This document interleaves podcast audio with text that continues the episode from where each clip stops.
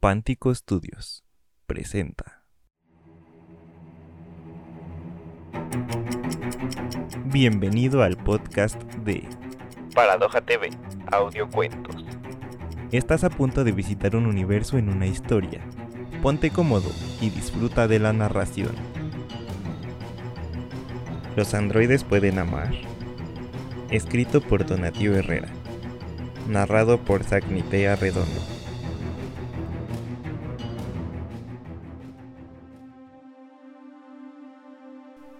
Ella caminaba por un pasillo largo, un pasillo que ha recorrido tantas veces. Ella sabe por qué se dirige ahí, sabe lo que hará aunque no quiera hacerlo. Todo está dentro de ella, sus recuerdos, sus sentimientos, los códigos informáticos que le ordenan qué hacer en ese momento. Ella recordaba su rostro, el primero que había visto al momento de su activación, su nacimiento. El doctor Yahao Shinkai. Al mirarla abrir los ojos por primera vez, la recibía con cálida voz. Bienvenida al mundo, Chiharu. El joven doctor mexicano-japonés dedicaba horas y horas a terminar su creación. Ella pasaba esas mismas horas admirándolo en su dedicación. Ella recordaba los gritos, la ovación del público el día en que el Dr. Shinkai la presentó como el primer prototipo exitoso del proyecto Android de Industria Sokolov. Pero gracias a toda la información que había procesado en sus pocos meses de vida, ella sabía que para Yahao era más que eso. ¿Un androide puede amar? Le preguntó cierto día ella al doctor. El doctor le lanzó una sonrisa. Espero que algún día tú misma puedas responderte esa pregunta. Le respondió él. Los años pasaban, Chiharu se hacía cada vez más cercana al doctor. Ella sabía que debía protegerlo, cuidarlo, quererlo. Quererlo.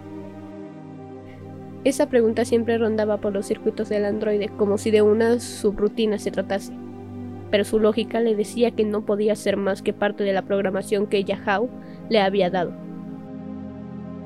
Mientras, todo a su alrededor avanzaba. Las estaciones pasaban, y el cabello del alguna vez joven Yahao se cubría de blanco, mientras el androide seguía igual.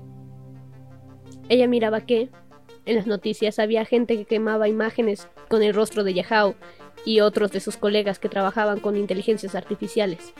Gente que atacaba a los androides y a quienes estuvieran trabajando en ellos o con ellos. Chiharu sabía que le temían. Solo fue cuestión del tiempo para que los radicales lograran burlar la seguridad informática de Yahao. Aquel día Chiharu tocaba el piano para Yahao quien había tenido que ir a su oficina para contestar el teléfono. Ella sintió que los dedos dejaron de responder los comandos para tocar el instrumento.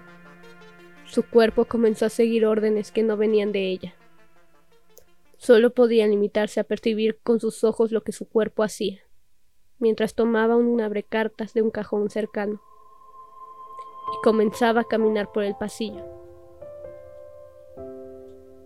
Ella recuerda todo.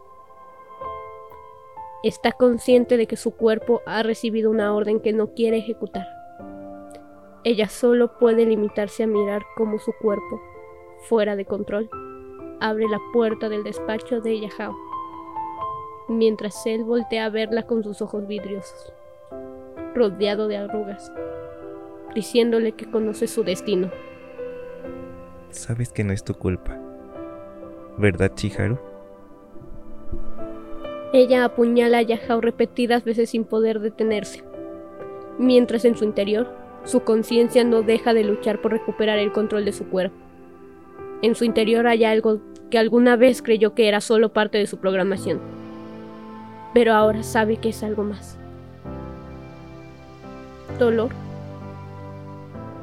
Yahao la mira por última vez, y Chiharu recupera el control de su habla.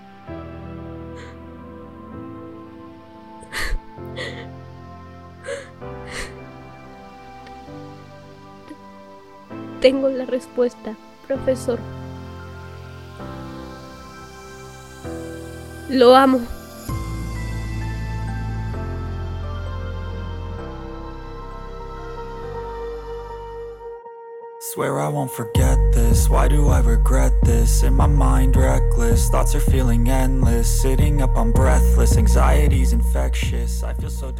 Si te gusta nuestro contenido y quieres formar parte de nuestra comunidad de mecenas, recuerda que puedes apoyarnos por medio de nuestra página de Patreon, donde encontrarás mucho material exclusivo.